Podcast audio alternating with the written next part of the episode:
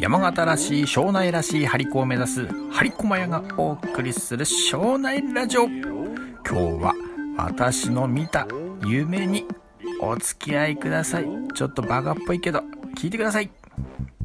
日本のある高校のお話。私と後の人気プロレスラー武藤敬司はクラスメートそしてライバル関係。学校を挙げてアメリカ5日間プロレス留学をかけたコンテストに2人もエントリー。プロレス、英語、パフォーマンスなどの種目を次々こなしていきました。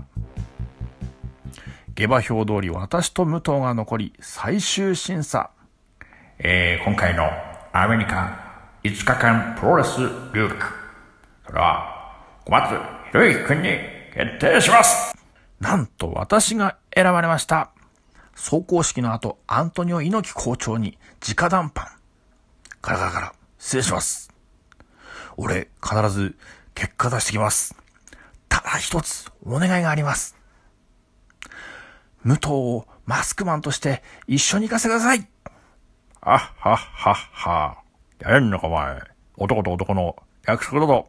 だーそれから数日して放課後、業者とマスクのデザインをいやいや決めている武藤選手を訪ね、武藤が被るであろうマスクを見て私は、とやガンガラガン自慢のハイキックで蹴り飛ばす。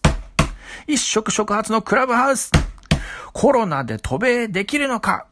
帰国後の英語での報告会はできるのか。誰がその英語を添削するのか。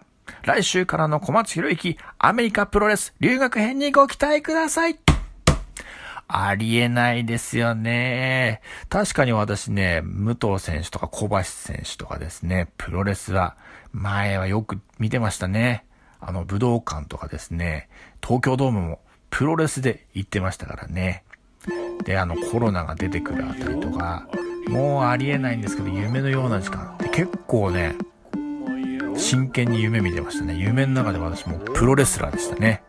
でこの自慢のハイキック。今もベルトより上までも足上がらないんですが、ね、テーブルに乗っている武藤選手のマスクをぶっ飛ばすとかね。信じられないですね。武藤選手があれですね、まだまだ、えっ、ー、と、闘魂三重視の頃のですね、オレンジ色のパンツを履いてきた頃、そんなイメージでしょうか。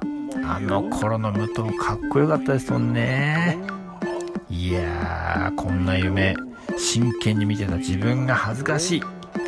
さて、現実に戻りましょう。今週も頑張っていきましょう。張り込まやひろゆきでございました。